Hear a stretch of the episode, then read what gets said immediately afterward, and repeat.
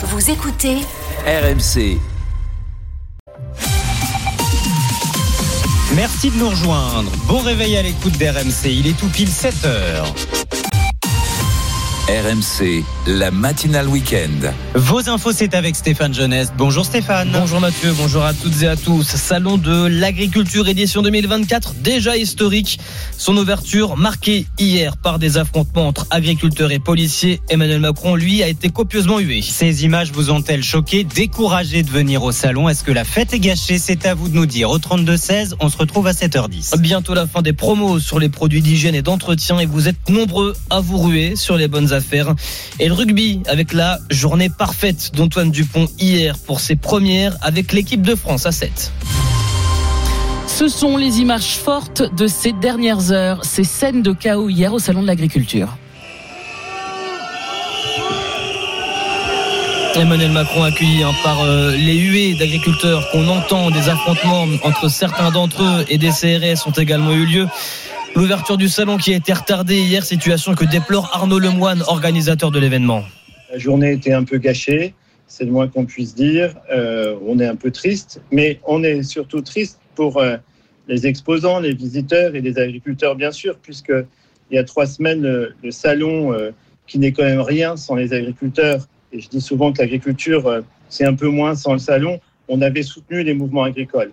Simplement aujourd'hui, on ne s'attendait pas à, euh, j'allais dire, euh, autant de, de violence, que ça dégénère autant. Et en effet, pour un premier jour de salon, c'est un peu compliqué. Alors malgré ces tensions, Emmanuel Macron a, a fait plusieurs annonces. D'abord, la mise en place de prix planchers pour les exploitants. Concrètement, c'est un prix minimum fixe en dessous duquel le transformateur ne pourra pas acheter, mais également le prix en dessous duquel le transformateur ne pourra pas, le distributeur ne pourra pas vendre. Autre mesure, c'est la mise en place d'un plan de trésorerie d'urgence pour les exploitations en difficulté. Anna Bonne Mazoukarer. Chemise retroussée sur les avant-bras, debout au milieu d'un groupe d'exploitants, Emmanuel Macron prend des engagements. Objectif, sauver les finances agricoles. Et pour ça, On va lancer un plan d'urgence trésorerie. On réunit au niveau national MSA, les banques, les systèmes d'assurance, etc. pour leur mettre la pression. Et dès lundi, le recensement local des exploitations qui sont plantées. On va mettre en place un système au cas par cas. le tout dirigé par les préfectures, une sorte de quoi qu'il en coûte pour les agriculteurs, d'après Bruno Parmentier, économiste spécialisé sur ces questions. l'État va faire en sorte que il n'aille pas jusqu'au dépôt de bilan en donnant des emprunts, des reports de charges pour passer cette grande difficulté de trésorerie. Ça me paraît très adapté et on a vu que ça marchait. Pendant le Covid, les entreprises n'ont pas déposé le bilan alors qu'elles n'avaient plus aucun client, qu'elles n'avaient plus de trésorerie. Des mesures conjoncturelles, donc, qui doivent permettre de sauvegarder l'outil de production agricole français. C'est un intérêt national important de continuer à produire notre nourriture en France. Donc il faut absolument garder des agriculteurs en état d'activité pour donner envie à des jeunes de reprendre. Mais l'économiste prévient, ce plan ne pourra pas sauver des exploitations qui ne sont pas pérennes. Le décryptage d'Anna Bonne-Mazou Carrère. Alors quoi qu'il en soit, ces différentes annonces ont été saluées par la France insoumise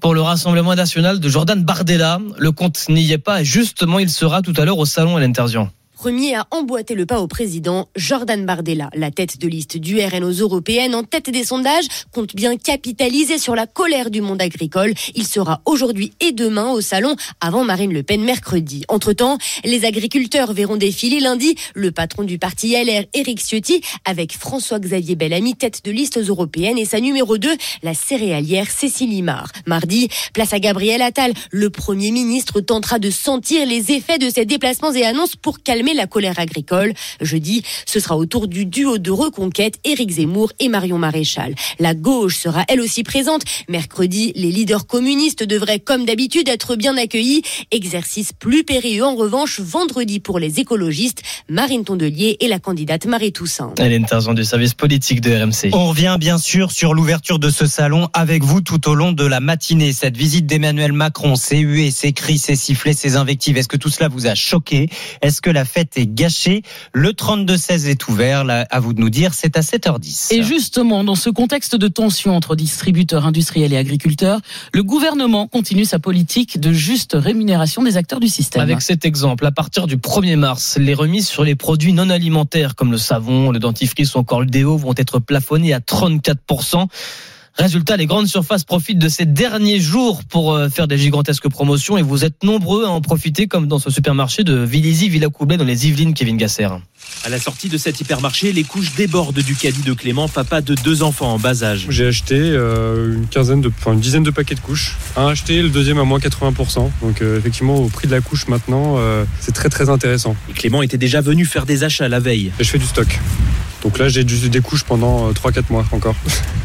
En rayon, ces promotions sont partout, 70% d'économie sur la lessive, un flacon de liquide vaisselle acheté, le deuxième offert. Tous les produits non alimentaires sont concernés, remarque Nine, qui en profite encore. Il y en a aussi sur les gels douches, les dentifrices, euh, les cotons, euh, on trouve des lots, des bonnes réductions. Mais à partir du 1er mars, les remises seront plafonnées à 34%, notamment sur les produits d'hygiène, regrette Amaury qui a fait son stock de déodorants. Bah, je trouve ça un peu abusé parce que c'est des produits au final qu'on se sert tous les jours, donc euh, ça devrait pas être limité à un pourcentage euh, 34% par exemple. L'objectif de cette loi qui interdit de telles promotions, c'est d'éviter que les supermarchés ne fassent pression sur leurs fournisseurs afin de baisser les prix. Le reportage de Kevin Gasser pour RMC. 7h05, un mot de l'information de la nuit, Stéphane, elle nous vient des États-Unis. Avec la course à l'investiture républicaine en vue de l'élection présidentielle de novembre prochain qui se poursuit, deux candidats étaient en lice, Nikki Haley, Donald Trump.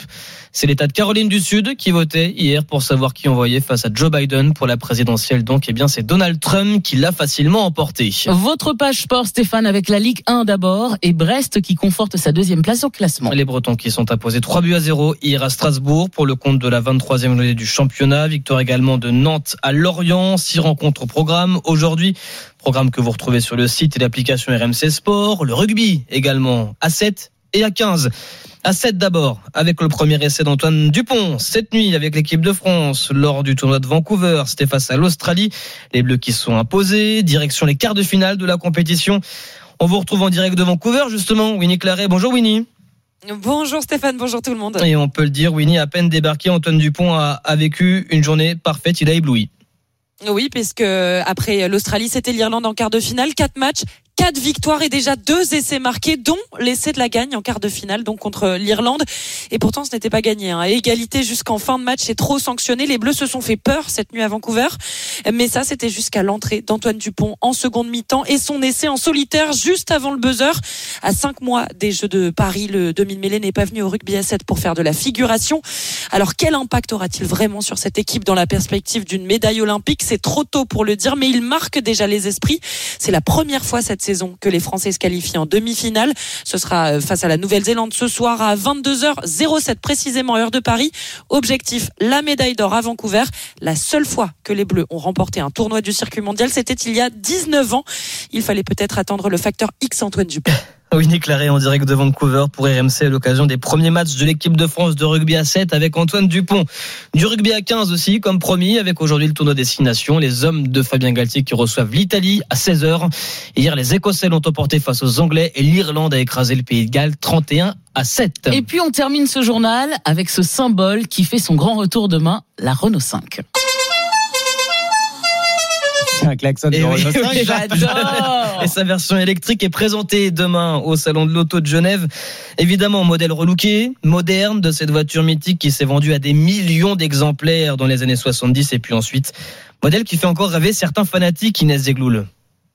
Ma Renault 5 est une sorcière. La Renault 5 est une sorcière, je vous l'assure. 20 ans plus tard, Mathieu, 41 ans, se dit que peut-être la publicité avait raison. Euh, Mon père m'a acheté une Renault 5 euh, quand j'étais jeune permis. Une voiture que je ne voulais pas, que je ne trouvais moche et que je ne connaissais pas. Alors après avoir essayé de s'en débarrasser à de multiples reprises, mais en vain, c'est le coup de foudre. En vivant des aventures euh, extraordinaires avec, elle m'a toujours rendu service jusqu'à aujourd'hui où il y en a presque 30 dans ma collection. Des jaunes, des bleus dans son garage spécialisé, Mathieu les veut toutes. La R5 ultime, c'est la Renault 5 Turbo. Une magie qui opère aussi chez les plus jeunes. Moi, je m'appelle Sixty, j'ai 18 ans. Un jour, ma maman euh, est partie euh, pour acheter sa première R5. Et euh, de fil en aiguille, une, deux, trois, quatre, cinq. Moi, comme j'ai toujours baigné dedans, c'est ça un peu mes voitures de rêve, on va dire. Et au volant de la petite citadine, elle a déjà fait ses armes de jeune conductrice. La première R5 que j'ai appris à conduire, je l'ai mis dans le mur. Même si j'ai pas connu cette époque-là, je ressens un petit peu la nostalgie de l'époque. Une Renault 5 orange, fauteuil en cuir orange, comme toute première voiture, c'est le le rêve de Sixtine. Inès Zegloul avec des passionnés de la R5, les R5 qui vous rappellent bien des souvenirs. Ah oui. Comme certains ici en studio. Ah, oui. N'est-ce pas Peggy Broche Bah bien sûr, j'ai Vous en avez Alors, eu une Non, alors mon oncle avait une R5 et je me souviens euh, qu'on allait, euh, j'allais dans sa voiture. Et moi après j'ai eu une Super 5. Mais Pierre-Yves sur les matins RMC euh, sur Facebook nous dit ma première voiture le 3 janvier 1987, une R5 Ah. TS montée alpine. Et il dit un vrai kéké. tu m'étonnes. et sur Direct Studio, Émilie nous dit alors moi ma première voiture c'était ma Mini, et c'est ma voiture préférée. Ah bah dites-nous votre voiture préférée, R5 ou pas R5 Alexandre, tiens, est là aussi avec nous. Bonjour Alexandre. Bonjour Alexandre. Bonjour Mathieu, bonjour Peggy, est-ce que vous m'entendez bien? Bah très bien. Vous avez des souvenirs de R5 vous aussi? Euh, bah Justement, votre question de ce matin, elle tombe bien parce que mes parents ont possédé une Renault R5 blanche trois portes. Eh ben voilà. C'était dans quelle année ça? Quelles années? Euh, C'était dans les années 90 et je me souviens lorsque j'étais tout petit, lorsque j'avais euh, 3-4 ans, euh, pendant les jours de départ en vacances, j'étais installé à l'arrière, entouré par les bagages. C'était formidable. C'était pas les mêmes conditions de sécurité, hein. ça c'est Ça sûr. c'est clair. Ah, Exactement, mais après pour rejoindre euh, votre question, euh, vos diverses interventions, c'est vrai que maintenant quand on voit euh, des, des R5 turbo restaurés euh, dans les rallyes euh, historiques, c'est formidable aussi. Ça vous plaît? Exactement, bah les, les rallyes, les rallyes historiques euh, aussi. Et vous c'était quoi votre première voiture?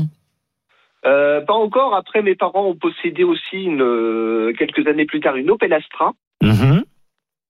Et, et maintenant, euh, mon père est devenu euh, fan des voitures Porsche, notamment Ah euh, oui. les Porsche 911. Ah bon, d'accord. Parce que Change de niveau là. hein. Oui, oui, c'est clair. J'allais vous dire, ça me rappelle mon enfance. J'avais une tante qui avait une R5 rouge. Mon père a aussi eu une Opel Astra. Mais la là, Porsche, non vous, ouais, vous, vous m'avez laissé sur le bas-côté avec la Porsche 911, là, Alexandra.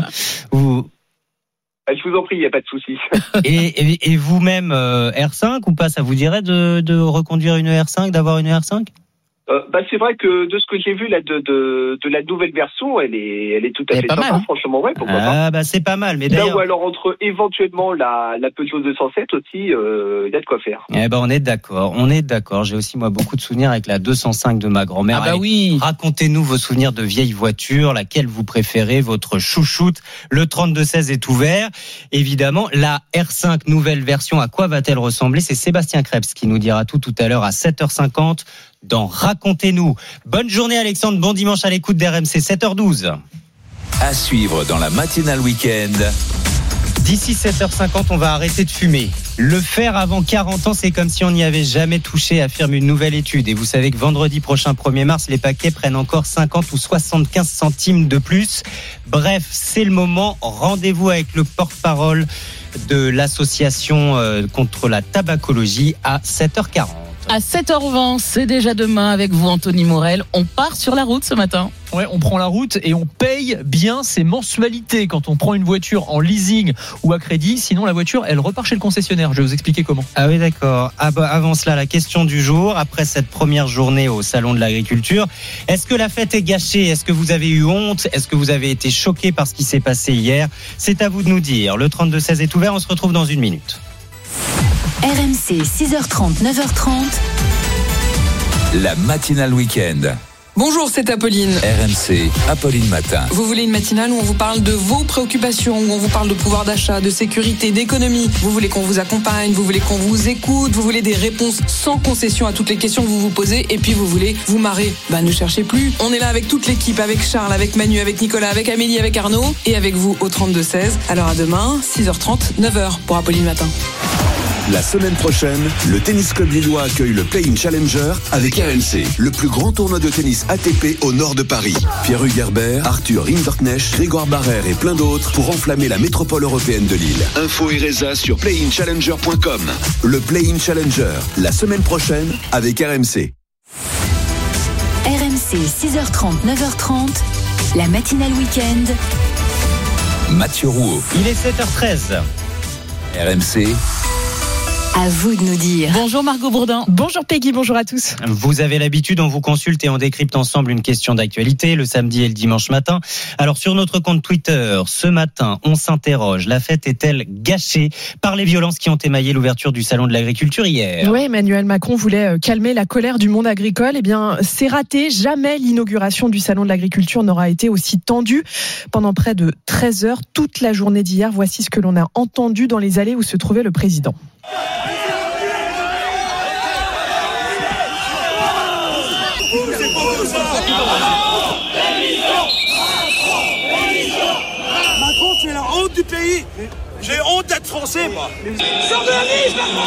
Voilà, des sifflets, des, des, insultes et de nombreuses scènes d'une rare violence. Emmanuel Macron forcé de déambuler dans les allées avec un large périmètre de sécurité autour de lui.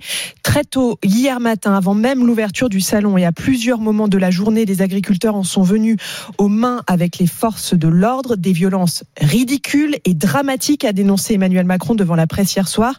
Il y avait des gens qui n'avaient pas envie d'écouter, qui avaient juste envie de casser ou de siffler. C'est ridicule de la part d'agriculteurs d'avoir fait de la violence sur un salon qui est le leur. Fin de citation. Sans les citer, Emmanuel Macron vise les manifestants de la coordination rurale, le deuxième syndicat représentatif derrière la FNSEA et les jeunes agriculteurs, qu'il a clairement accusé de faire le jeu du Rassemblement national. Le préfet de, de police de Paris a lui aussi déploré ces violences. Dans les affrontements, huit membres des forces de l'ordre ont été blessés, dont deux plus sérieusement.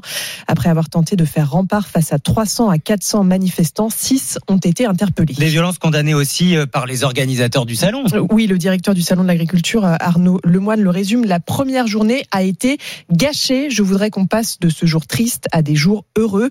Hier, l'ouverture des portes du salon a été retardée pendant près de deux heures, ce qui a provoqué la colère de nombreux visiteurs venus pour certains de très loin, comme Nicole et Arlette venus de Picardie. Écoutez-les au micro RMC de Marion Gauthier.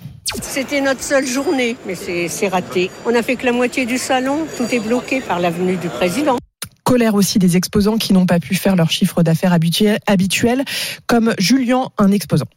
Nous, on reste les cinq premiers jours. Samedi, c'est un jour unique et qui est gâché. On perd 30 à 40% du chiffre d'affaires. Alors, les organisateurs espèrent un retour à la normale dès aujourd'hui. 600 000 visiteurs sont attendus jusqu'au 3 mars. À vous de nous dire, est-ce que la fête est gâchée par ces violences? Eh bien, c'est très partagé ce matin sur notre consultation RMC sur Twitter. 49% de oui, 51% de non. Et c'est très partagé aussi dans les appels et les messages qu'on entend et qu'on lit depuis euh, ce matin sur l'appli RMC au 32-16. Merci Margot. Bah, le 32-16, retournons-y tout de suite. Accueillons une agricultrice, Valérie. Bonjour Valérie. Bonjour. Bonjour. Agricultrice euh, laitier bio Meurthe-et-Moselle. Hein, c'est bien ça Valérie oui, Est-ce que vous avez eu honte de ce qui s'est passé hier, de voir euh, certains agriculteurs comme des collègues pour vous agir euh, comme ce qui s'est passé hier avec ces bonnets jaunes de la coordination rurale? Ah oui, c'est des images très choquantes et qui me correspondent pas du tout. Euh, je suis en colère, j'ai des difficultés, mais euh, ce, ces images, c'est vraiment euh, incroyable. Ridicule, euh, dramatique, a dit euh, Emmanuel Macron. Est-ce que vous agitteriez contre-productif? Non, je pense pas parce que les Français apparemment sont toujours derrière nous mais euh, mais c'est pas moi. Mmh. Attention à ce que ça se retourne pas non plus contre l'image de, de, des agriculteurs, euh, Valérie, hein, tout simplement. Bien sûr, bien sûr, quand même. Hein. Oui, oui, c'est sûr. Hein, quand c'était quand la barrière s'écroule là avec les petites chèvres. Euh... Moi, franchement, ça m'a choqué. Hein. Et vous n'êtes pas la seule, d'après ce qu'on peut lire et, et, entendre encore une fois ce matin sur RMC. Euh, Valérie, vous comptez euh, aller au salon Vous, vous étiez euh, déjà venue? Oui, oui, oui, on, on, essaie de venir tous les ans, passer une bonne journée justement, et bah on vient, on y va demain. Et vous maintenez votre déplacement euh, même avec tout ce qui s'est passé? Ah oui, je pense que tout ça c'est derrière. Hein. C'était juste l'avenue du président hein, qui, qui n'aurait pas dû venir parce que c'était sûr qu'il y a. Vous pensez que ça, allait, ça va mieux se passer euh, aujourd'hui? Oh, Je crois qu'il y a Jordan Bardella qui doit euh, qui doit venir. Oui, et tous les tous les politiques tous les vont défiler vont, toute vont, la ouais. semaine. Euh, mais c'est vrai que c'est Oui. Jordan Bardella qui ouvre le bal. Euh, Valérie, pourquoi vous dites que Emmanuel Macron n'aurait pas dû venir? Bah parce qu'on sentait, euh, on sentait que ça chauffait hein, quand même, hein, euh, avec euh, l'invitation des soulèvements de la terre euh, la veille. Enfin, c'était quelque chose, c'était. C'était pas sa place. pas, hein. Il aurait dû euh, rester euh, barricadé dans l'Élysée. Oui, oui, oui. Bah tant pis, il aurait manqué le salon, mais euh, ouais, oui. Franchement, il aurait- il n'aurait pas dû venir. Sur l'application euh, Direct RMC, Jean-Christophe est, est d'accord avec vous. Il nous dit euh, il- Macron n'aurait pas dû venir au salon et ça ne se serait pas passé dans, dans ces conditions-là. Michel est aussi avec nous depuis la Corse, Bastia. Bonjour Michel. Bonjour Mathieu. Vous aussi, vous dites, euh, franchement, c'est logique ce qui s'est passé. Pourquoi c'est logique Bah, c'est logique. c'est logique parce que ça fait des années et des années que rien ne se passe. Euh, Emmanuel Macron, il est président, enfin il est président, il est au pouvoir depuis neuf ans. D'accord? Parce qu'avant, avant, il était quand même ministre de l'économie sous Hollande. Oui. Donc, euh, c'est pas rien, Oui. ministre de l'économie, il me semble. Donc, moi, euh, mon, mon- enfin, après, euh, il y a des problèmes, il y a des problèmes que je peux pas comprendre. Voilà. Par exemple, bon, les pesticides, je suis pas d'accord. Hein. Ils, ils ont qu'à enlever les pesticides sur les autres pays européens, mais pas en mettre. D'accord? Mhm. Bon, après, euh, je, je pense qu'il y a un amalgame entre les paysans, d'accord, entre les paysans et les agriculteurs. Parce que les, les- les gros agriculteurs, comme euh, le président de la FNSEA, tout ça, Oui. d'accord, qui, qui va accueillir forcément euh, le président Larcher euh, à bras ouverts, alors que le président Larcher, il n'a pas fait grand-chose pour les agriculteurs, il me semble. Le président du Sénat. Exactement. Larcher. Donc, voilà. Donc après, moi, je vote pas RN, je vote pas Renaissance, donc j'ai pas de souci avec ça. Après, il fallait faire, il fallait faire quelque chose. Ils vont être pris. Il y a les élections européennes. Je veux dire, c'est que du pipeau. C'est que du pipeau là. C'est que du pipeau. Tout est de la pas- com, dans un sens comme dans l'autre. Ce que Tout font les syndicats la- d'agriculture, ce que font les politiques, ce qu'a fait Emmanuel Macron. Non mais attendez, moi je veux bien, mais euh, ça fait un mois qu'il y a des mesures concrètes qui sont annoncées et des promesses que ces mesures soient appliquées. Donc je veux bien qu'on continue de dire que tout est de la com, mais personne ne s'en sortira, euh, Michel, si on continue avec ce discours. Mais comme vous dites, c'est des promesses. Les agriculteurs, vous avez écouté, comme- enfin vous avez regardé comme moi peut-être la télé hier, d'accord Tout le monde, tout le monde demande, de- demande à ce que ce soit tout écrit et que ça suive. Hmm. Pourquoi, pourquoi pour certains trucs il y a eu 20 22 ou 23, 49.3 qui sont passés? Là, là, on, on- là, qu'est-ce qu'on fait? On va attendre des élections européennes. Ça va, ça va aller jusqu'aux élections européennes. Oui. C'est politique. Tout est. Pourquoi, pourquoi il n'y a pas le, le, le- il y a, il y a un président de la Commission européenne spécifique à la- à l'agriculture, je crois. Oui. Euh, pour- pourquoi, Un commissaire. pourquoi un commissaire? Pourquoi, pourquoi, je l'ai déjà dit euh, dans la semaine euh, chez Apolline, pourquoi est-ce que ils font pas tous les premiers ministres de, de tous les États membres européens, ils font pas une conférence de presse avec cette personne-là, d'accord, à minima, et qui disent les choses comme il, comme il se doit. Là, on, ils noient le poisson. Un coup, euh, un coup, Paris va dire non, on peut pas parce que la Commission européenne. Un coup, ça va être ça. Un coup, ça va être ça. C'est là où Euh, vous avez raison, Michel. Euh, puisque tout semble se jouer à Bruxelles, qui a le dernier mot et qui euh, donne les grandes orientations, pourquoi pas effectivement un sommet européen euh, consacré exclusivement à l'agriculture C'est ce qui s'est passé au, au- lors de ce dernier euh, sommet là, au, au mois de janvier. Sauf que vous savez, à chaque fois, c'est pas prévu, puis c'est l'actualité qui s'invite. Mais là, prévoyons un sommet dédié exclusivement à l'agriculture pour faire avancer les choses. Oui, vous avez raison. Continuons à esquisser des pistes comme ça ensemble tout au long de la matinée. Euh, 8h10, le coordinateur euh, du, du salon, Antoine Lemoine, sera avec nous pour nous dire comment faire en sorte que cette fête ne soit pas totalement gâchée.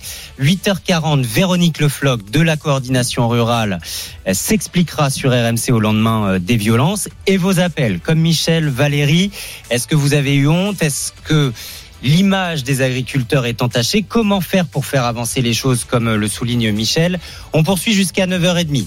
7h22, Anthony Morel arrive en voiture, les amis. RMC, la matinale week-end. Mathieu Rouault. Bon réveil, 7h24.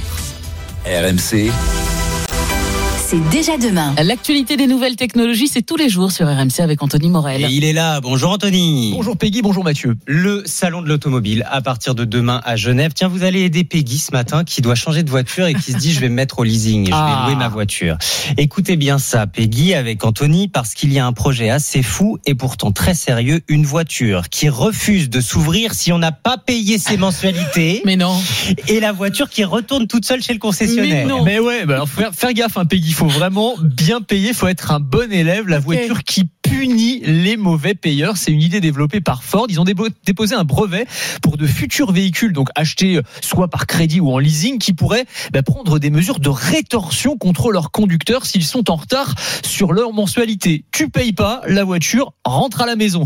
Dingue. Alors, plus précisément, les sanctions, elles seraient graduelles. Dans un premier temps, si le propriétaire de la voiture ne répond pas aux relances par courrier ou par téléphone, ben, il y a des fonctionnalités de la voiture qui sont désactivées. Non, c'est pas la pédale de frein, hein, évidemment, Oui, mais j'espère. ça peut être. Non, mais des choses comme comme le GPS, la clim, la radio.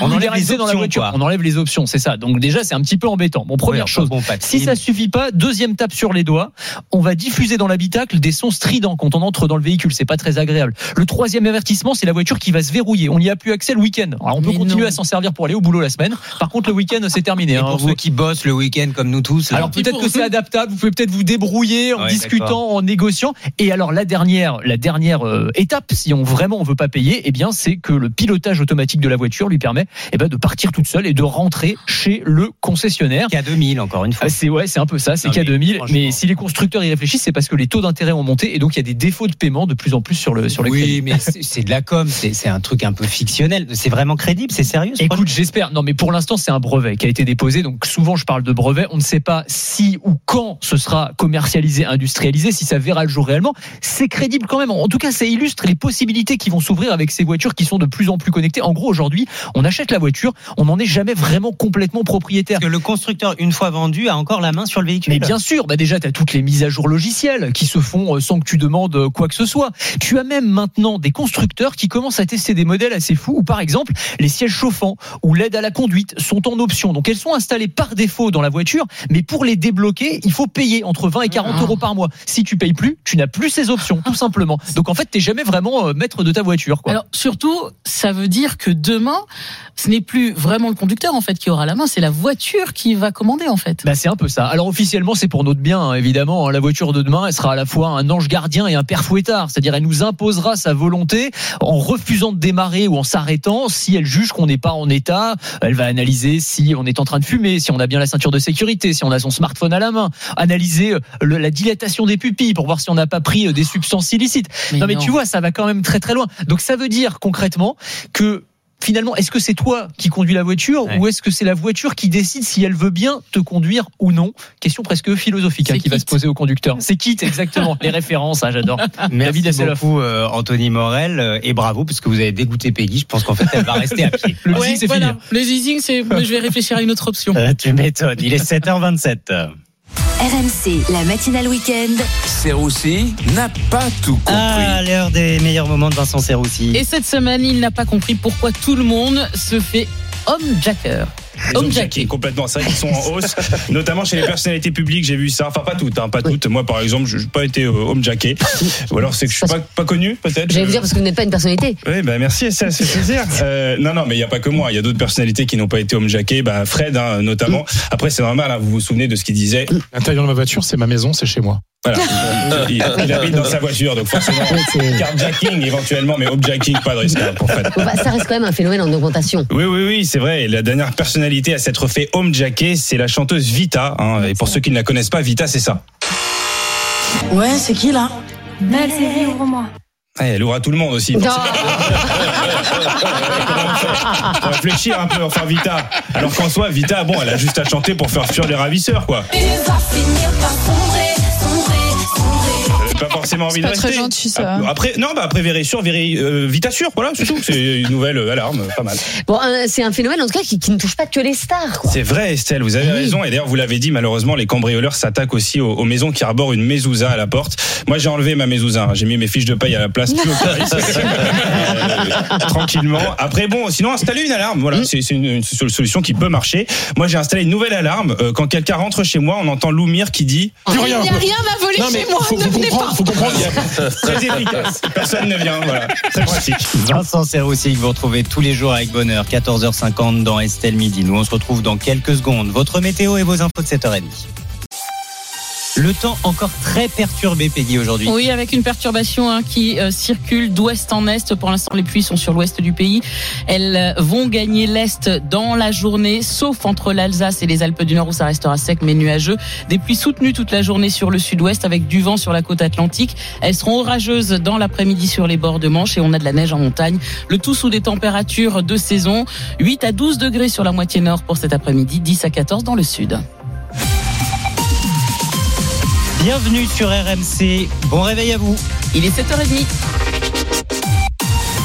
RMC, la matinale week-end. Et c'est l'heure d'un nouveau journal avec vous, Anaïs Castagna. Bonjour. Bonjour Peggy, bonjour Mathieu, bonjour à tous. À la une ce matin, l'ouverture chaotique du salon de l'agriculture hier avec des affrontements entre policiers et agriculteurs. Emmanuel Macron hué, on y revient dans un instant. Donald Trump qui écrase sa dernière rivale républicaine, Nikki Haley, lors de la primaire de Caroline du Sud aux États-Unis. Et puis l'inquiétude aussi ce matin pour Albert Ellis, joueur de Bordeaux, placé dans un coma artificiel après son choc à la tête contre Guingamp.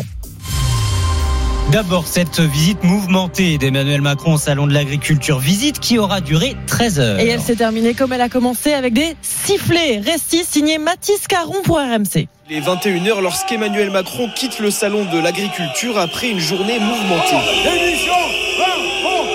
En début de matinée, le président de la République improvise un débat avec quelques dizaines d'agriculteurs. L'ambiance reste électrique. Emmanuel Macron régulièrement interrompu mais formule plusieurs annonces. Les manifestants font part de leur détresse. Il y a un, agriculteur qui se suicide tous les deux jours en, en France.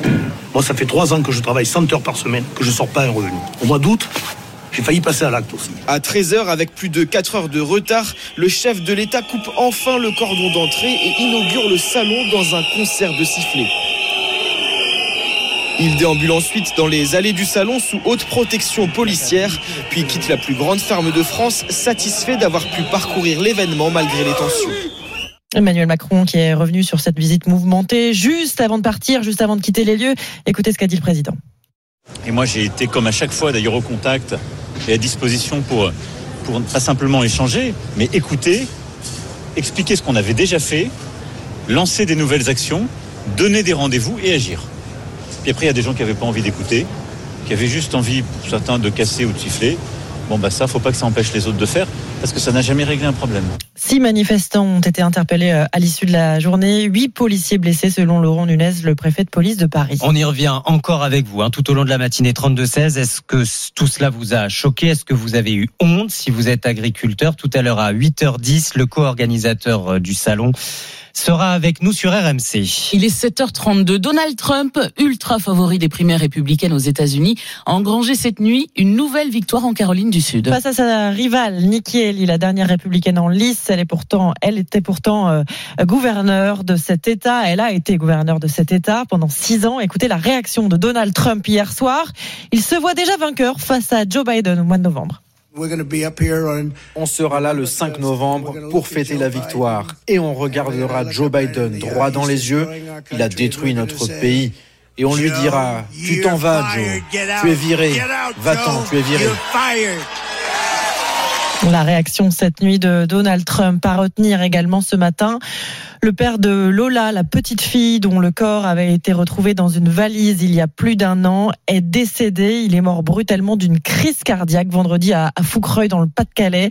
Il avait 49 ans et il sera inhumé au cimetière où repose sa fille un joueur de foot dans le coma après un gros choc à la tête en plein match. L'attaquant hondurien des Girondins de Bordeaux, Albert Ellis, a été évacué, sur Civière après un gros choc à la tête avec un joueur de Guingamp à l'occasion de la 26e journée de Ligue 2.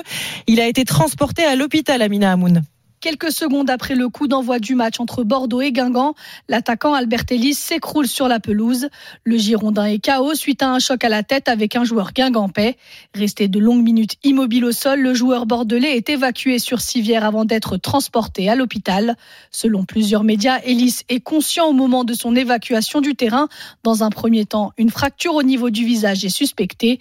La blessure serait en réalité plus grave. Selon les informations de France Bleu et de l'équipe, Albert Ellis souffrirait d'un grave traumatisme crânien et aurait été placé dans un coma artificiel. Inquiétude donc euh, ce matin sur son état de santé. On fera le point évidemment sur RMC. La 23e journée de Ligue 1 marquée par la victoire de Nantes 1-0 à Lorient. Brest a battu Strasbourg 3-0 et conforte sa deuxième place du au classement. Cet après-midi, le PSG reçoit Rennes à 17h05. À suivre aussi Lens-Monaco à partir de 13h puis à 15h Toulouse-Nice, Lille, Toulouse-Lille. Euh, non, euh, Nice-Clermont et le le Havre-Rhin. Je vais y arriver. Et à 20h45, l'OM reçoit Montpellier après la qualification en Coupe d'Europe jeudi soir euh, pour la première de Jean-Louis Gasset sur le banc marseillais. Pierre-Emerick Aubameyang, l'attaquant de l'OM, souhaite enchaîner avec un, bon résultat dans le derby face au Montpellierin.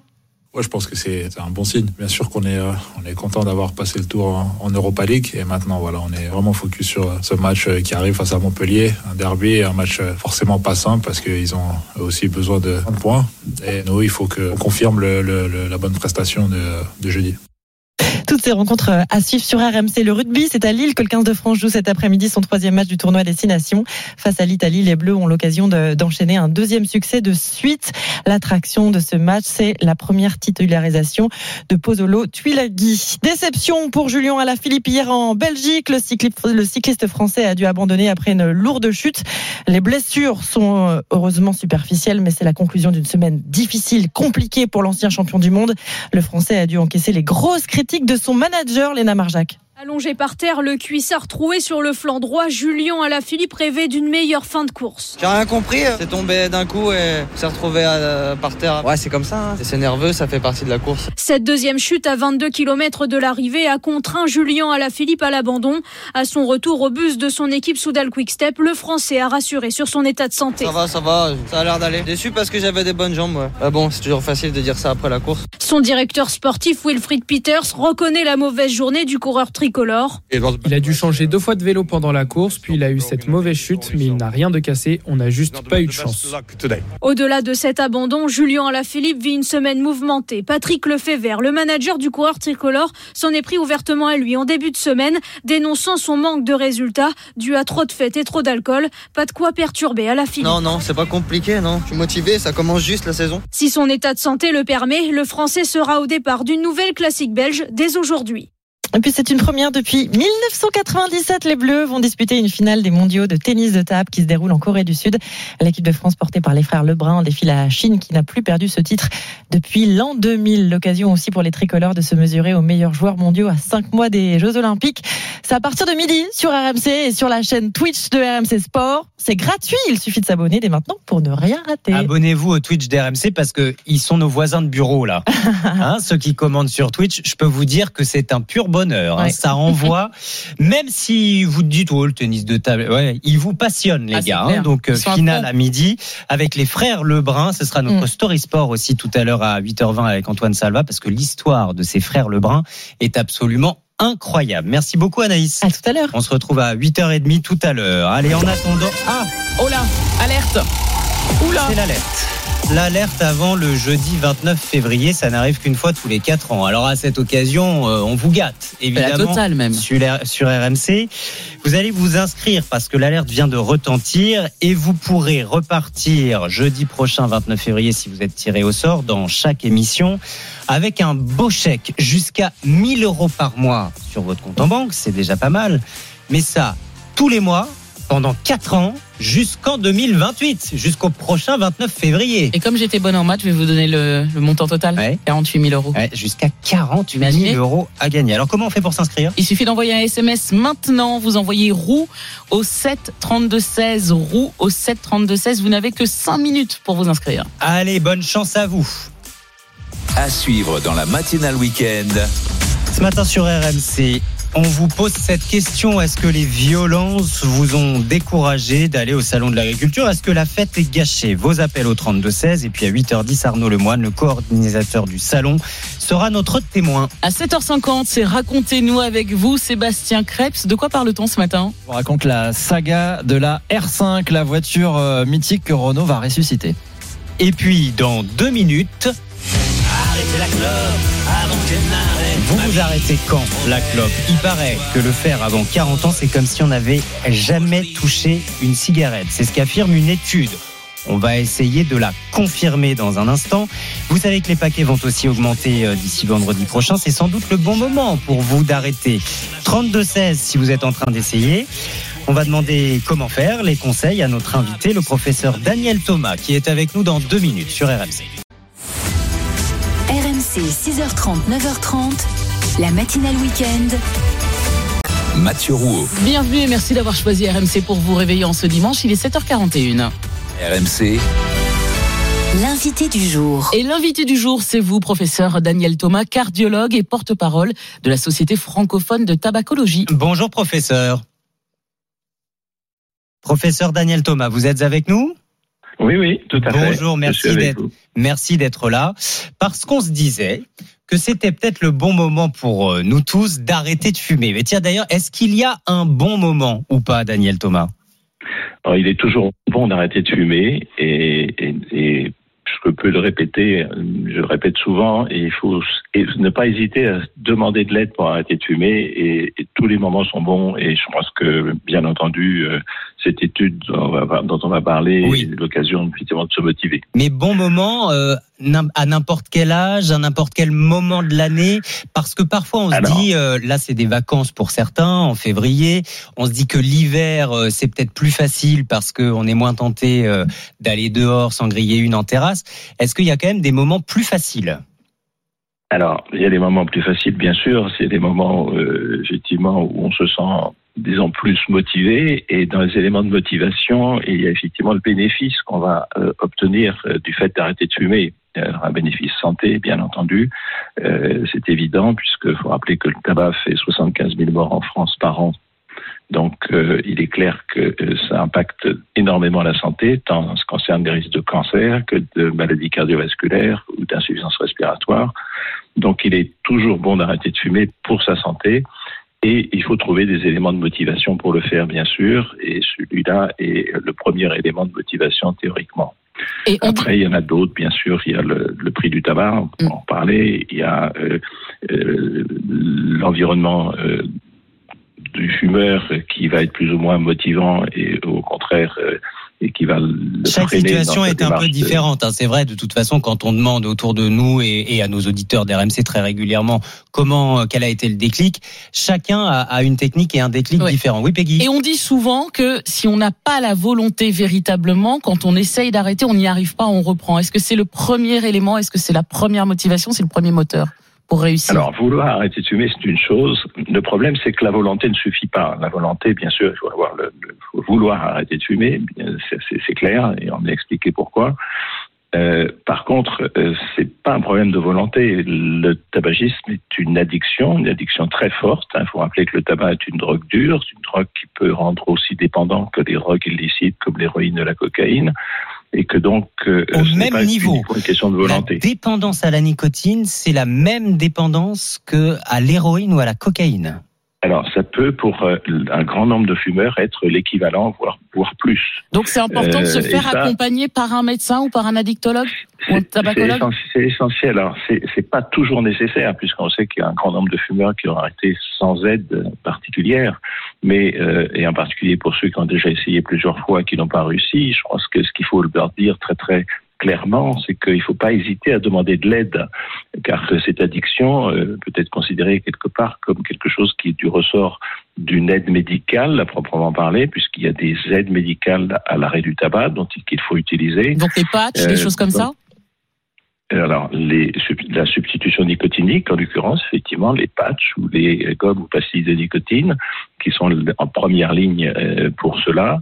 Et puis, il y a également d'autres aides médicamenteuses. Et puis, il y a la cigarette électronique qui, actuellement, fait partie des outils potentiels pour euh, euh, arrêter de fumer. 39 89, hein, le numéro de tabac info service, euh, c'est gratuit. Vous êtes en ligne avec un médecin traitant. On parlait des prix parce que là aussi ça peut être une source de motivation. C'est d'ailleurs pour ça qu'on se disait c'est peut-être le bon moment. Vendredi prochain, 1er mars, nouvelle hausse des paquets entre 50 et 75 centimes par paquet. À chaque fois que le paquet augmente, euh, la consommation baisse en France, professeur. Alors, il faut nuancer, parce qu'il faut voir que les, les augmentations qui ont lieu actuellement sont des augmentations qui suivent l'inflation. Donc, ça veut dire que le tabac reste au même prix. Et donc, il faut pas, euh, voilà. Et, et, et d'ailleurs, s'il n'augmentait pas, ça voudrait dire qu'il baisse en, en, en coût pour raison. le fumeur. Bon, donc euh, ces augmentations sont des augmentations qui sont insuffisantes. Et euh, je veux dire que euh, des, des organisations de lutte contre le tabac euh, plaident pour une augmentation plus forte. Et on sait très bien que c'est Directement marche. 20 euros le paquet, comme certains pays l'ont fait. Alors, hein. peut-être pas directement 20 euros le paquet, comme ça existe dans beaucoup de pays où le paquet est à ce niveau-là. Euh, mais euh, ce qu'il faut, c'est que ce soit pas trop progressif, parce que si c'est progressif, le fumeur ne s'en rend pas compte en particulier. Et on sait en France, on a déjà fait l'expérience à deux reprises, c'est que ce sont les augmentations euh, importantes de plus de 5% à chaque fois qui vont avoir un impact effectivement sur euh, euh, les achats de tabac. On l'a fait l'expérience lors du plan cancer 1 du temps de Chirac, où une augmentation de 40% en un an a fait baisser de 25% la consommation de tabac. Et on l'a vécu plus récemment, entre 2016 et 2019. Le paquet est passé de 7 à 10 euros et avec une baisse significative. C'est là où on voit que euh, ça, ça a un voilà. plus fort impact. Donc, euh, donc ces augmentations, euh, c'est bien les fumeurs s'en lamentent, les buralistes encore plus, mais bon, il faut bien relativiser les choses. Je répète, ça suit l'inflation, donc c'est insuffisant pour avoir un impact sur euh, le tabagisme. Professeur Daniel Il faut Thomas, faire j'ai une augmenter mission beaucoup plus pour important. vous. J'ai une mission pour vous, professeur Daniel Thomas. Arriver à convaincre en direct et en trois minutes, parce que c'est le temps qui nous reste, Stéphane, qui nous appelle ce matin au 32-16. Bonjour Stéphane. Bonjour. Bonjour Mathieu. Vous nous Bonjour, dites, euh, pour moi, le tabac, c'est mort, je n'y arrive pas. Expliquez-vous. Bah écoutez, euh, ça fait 40 ans que je fume euh, un peu, donc ça veut dire beaucoup. Euh, je fume que le soir. Trois, quatre- je- C'est simple, docteur. hein. Je fume 3-4 cigarettes le soir, quand j'ai fini ma journée. Et puis c'est tout. Depuis Et 40 c'est un ans, truc. sans Oui. aucun arrêt, Stéphane. Si, j'ai arrêté 7 ans à un moment. Qu'est-ce qui vous a fait reprendre? Un problème, euh, un, un problème euh, familial. Oui. Je veux dire, c'est simple. Hein. Com- com- comment, c'est ce que je dis. Ne jamais commencer de fumer. Parce que le jour, quand- le jour qu'il y a un problème, On retombe. On retombe dedans euh, direct. C'est un truc, oui, c'est un truc de dingue. Mais bien sûr que j'ai la cigarette, comme dit le docteur, je comprends tout ce qu'il dit. Hein. Je, mais tout seul à la maison, quand le soir je me mets devant avec mon verre de Perrier et euh, pour dé- décontracter, c'est difficile. Eh ben, bien sûr. C'est peut-être ce que vous nous disiez, euh, professeur Daniel Thomas. Le cerveau n'oublie jamais la dépendance aussi forte que celle à, à l'héroïne, en fait.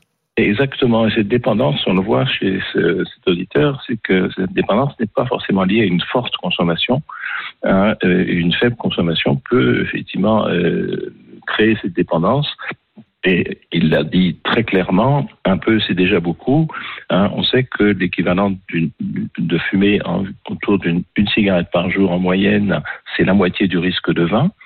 Cela étant, je crois ce qu'il faut dire à cet auditeur, c'est qu'il n'est jamais trop tard, néanmoins, et même s'il fume depuis 40 ans, pour arrêter. Pourquoi? Parce que cette étude dont on a parlé au début de notre entretien, dont je, étude rappelle, hein, montre- fumer avant, Oui, s'arrêter de fumer avant 40 ans, euh, c'est c'est comme si on n'y avait presque pas touché. Oui, mais il faut ajouter que c'était Professeur étude dit aussi, et ça c'est en message pour cet auditeur, cette étude dit aussi qu'il n'est jamais trop tard pour arrêter, pour avoir vrai. un bénéfice et un bénéfice important. Dernière ne petite vous question pas de- Parce que vous avez fumé depuis 40 ans, je veux dire que les choses, les, les, les dés sont jetés et qu'il n'y a plus rien à faire. Dernière petite faut- question faut- de, de faut, Jamel, professeur Daniel de Thomas. Je veux dire que voilà, vous vous battez apparemment effectivement tout seul. Daniel Thomas, vous êtes avec Pardon nous parce qu'on euh, ça, coupe un peu. J'avais juste Allô une dernière petite question de Jamel qui nous demande s'il est Oui, possible oui, oui. d'arrêter la, la cigarette sans prendre du poids. Bon, Daniel Thomas, je crois que c'est devenu trop compliqué. Oui, mais alors, euh, alors en moyenne, si vous voulez, les fumeurs qui arrêtent de fumer. Allô? Allez-y. Alors, en moyenne, les fumeurs qui arrêtent de fumer prennent 3-4 kilos. Mais c'est pas c'est pas obligatoire et euh, en ayant une diététique appropriée, en faisant de l'activité physique et euh, en ayant justement cette substitution nicotinique, on peut effectivement éviter une prise de poids conséquente. Merci beaucoup, Donc, professeur euh, Daniel Thomas, cardiologue, porte-parole de la Société francophone de tabacologie. Merci Stéphane pour votre témoignage. J'espère que on aura aidé à vous aider et à vous inciter peut-être à arrêter de fumer, euh, continuer sur, euh, sur accompagner, l'appli pourquoi pas. RMC, bien sûr. Vos appels, vos messages. On se retrouve dans une minute, 8h moins 5. RMC, la matinale week-end. Mathieu Roux. Taylor Swift ce matin. Pourquoi? Eh bien parce que figurez-vous qu'elle pourrait chambouler le calendrier du Real Madrid. Eh oui, on va vous expliquer pourquoi dans le bonus RMC, c'est dans deux minutes. Mais d'abord, Racontez-nous. Et c'est l'heure de partir pour le salon de l'auto de Genève. Qui ouvrira ses portes demain. Bonjour Sébastien Krebs. Bonjour Mathieu, bonjour Peggy. Ce sera l'événement automobile demain. Renault va dévoiler sa nouvelle R5. Le constructeur ressuscite son modèle mythique, la petite citadine des années 70 et 80. Ma parole Mais on dirait une Renault 5 Ah dis donc, c'est rigolo ces machins-là Oui, et cette R5 version 2024 sera 100% électrique. Renault l'annonce comme une révolution. Elle sera aussi le premier véhicule à intégrer une sorte de copilote euh, virtuel, un, un avatar doté d'intelligence artificielle et qui pourra vous, vous assister euh, au volant. De quoi faire, euh, selon Renault, de cette nouvelle R5 un véhicule visionnaire, comme ce fut le cas de la toute première R5 sortie en 1971. Vous vous en souvenez, Peggy? Oui, bien sûr, merci Mathieu. J'étais né. Première voiture aussi compacte. À l'époque, trois portes, ça n'avait jamais marché. D'ailleurs, Renault avait prévu un plan B. hein. Une version 5 portes était prête en cas d'échec. Bon, il n'y a pas eu besoin. La R5 a tout de suite cartonné dès sa sortie avec ses couleurs. Elle est orange, vert pomme. C'est totalement nouveau. Pas de poignée apparente sur les portières, des pare-chocs en plastique et son haillon arrière qui là aussi euh, lance une nouvelle tendance. Et j'avoue, j'en ai eu une. Et dans les Ah, années comme 70, quoi. elle devient la voiture à la mode. Oui, elle accompagne aussi un changement de société. Jusque-là, euh, le signe de la réussite, bah, c'était d'avoir une grosse voiture. Mais dans les années 70, va décoller le marché de la deuxième voiture dans les familles. Les femmes vont travailler, elles ont besoin d'un véhicule pour la ville, pratique, économique, qui se faufile dans les embouteillages et qui se gare facilement. Vous avez adoré, euh, Peggy. Et la R5 va incarner cette modernité. Ça va faire son succès dès 1972. 31% des clients de la R5 sont des clientes et 35% des jeunes de moins de 30 ans. Un succès grâce aux campagnes de pub aussi. La R5 va devenir un personnage de dessin animé avec des yeux à la place des phares et une bouche en guise de pare-choc. Renault présente la Renault 5 dans les aventures de Supercar. On m'appelle aussi Supercar, dit euh, la pub. Elle se conduit comme une grande, c'est le slogan. Et on la voit se garer en poussant les autres voitures. Voilà, ça va contribuer à en faire une voiture culte. Ouais, à tel point que la R5 va devenir le véhicule le plus vendu en France. Oui, à partir de 1974 et ça va durer 10 ans. En 74, la R5 est à elle seule presque un tiers des ventes du groupe Renault et en 80, une voiture sur 6 vendue en France est une R5. Au fil des années, elle va se décliner en plein de versions, la version turbo, la sportive, alpine, la version rallye qui va gagner plein de courses. Il y aura une R5 police, une R5 auto-école qui va avoir beaucoup de succès euh, aussi. Et même déjà en 1972 une version électrique, un prototype conçu avec euh, EDF qui ne sera pas euh, commercialisé. Puis alors elle aura version et puis elle aura sa version américaine aux États-Unis. La R5 s'appelle le car. Un nom un petit peu curieux. Avec son moment de gloire à la télé américaine dans la série L'Agence Tourisque, elle est transformée en char d'assaut par les euh, héros. Elle va être mise en miettes à la fin de l'épisode. Cette R5 apparaît aussi dans une course poursuite dans Basic Instinct. Ah ouais, ah je me souvenais pas. Je vais regarder le film. Allez, dites-nous, la fin de la saga, c'est bien au début des années 80. Oui, en 84, Renault décide de la remplacer par la Super 5. Et même si euh, François Mitterrand s'affiche euh, au volant à l'Elysée avec cette Super 5, ben, elle n'aura pas autant de succès, concurrencée par la Peugeot 205. Et voilà. Voilà. Depuis, euh, bah, c'est devenu une pièce de musée et elle va renaître. C'est un sacré pari pour euh, Renault. Le patron de la marque explique qu'il veut renouer avec le patrimoine et l'esprit des 30 glorieuses. Luca Di Meo, qui avait déjà lui-même relancé la Fiat 500 à l'époque où il dirigeait la marque italienne avec le succès qu'on connaît. Merci Sébastien. Racontez-nous à retrouver en podcast sur l'appli RMC. La matinale week-end. Le bonus RMC. À 8h-5, c'est avec vous. Peggy Broche, la 38e journée de Liga pourrait être avancée de 24 heures à cause de Taylor Swift. Eh oui, la chanteuse américaine qui est actuellement en tournée. Elle fera étape en Espagne au stade Santiago Bernabéu. Ce sera le 30 mai prochain. Jusque-là, tout va bien. Sauf que, sans grande surprise, les tickets se sont vendus en quelques minutes Eh seulement, évidemment. Et les fans sont demandeurs, vous vous en doutez. Donc, Taylor Swift pourrait bien ajouter une date supplémentaire. Et ça serait la veille, le 29 mai. Et problème, un concert de Taylor Swift, c'est pas juste cinq musiciens sur scène avec elle au micro. Non, non, Mm. c'est un barnum, c'est une logistique énorme. Ça demande au moins trois jours de préparation. Or, la dernière journée de Liga doit se dérouler le dimanche 26 mai. Faites les comptes. Non. Si, le Real Madrid doit accueillir le Betis Séville. Alors selon le site internet dit Atlantic, site sportif, une demande aurait été envoyée à la Liga pour avancer le match d'une journée, soit le 25 mai. Bon, pourquoi pas Taylor Swift serait plus forte que le football espagnol. On va voir ça. En plus, ça va poser un autre dilemme, Peggy, parce que on sait que les affiches de la dernière journée de Liga doivent toutes se jouer le même jour, en même temps, pour que toutes les équipes soient sur un pied d'égalité. C'est vrai, Mathieu, sauf que c'est déjà arrivé dans le passé. Ah. La Liga a modifié le calendrier à cause de concerts. Alors, c'était pour l'Atlético de Madrid qui a cédé du coup sa place aux Rolling Stones, s'il vous plaît, et aux Guns N' Roses. C'était au Metropolitano de Madrid. Donc, sait-on jamais si l'accord sera donné ou pas Priorité à Taylor Swift ou au Real Madrid Affaire à suivre. Euh, ça me rappelle euh, le débat entre 14 février, est-ce que je vais à la Saint-Valentin ou est-ce que je vais au match du PSG en Ligue des Champions Exactement, c'est un peu le même truc. Bah, on va suivre ce dossier. Hein. Comptez sur RMC pour ça. La météo, les infos de 8h arrivent. Restez bien avec nous.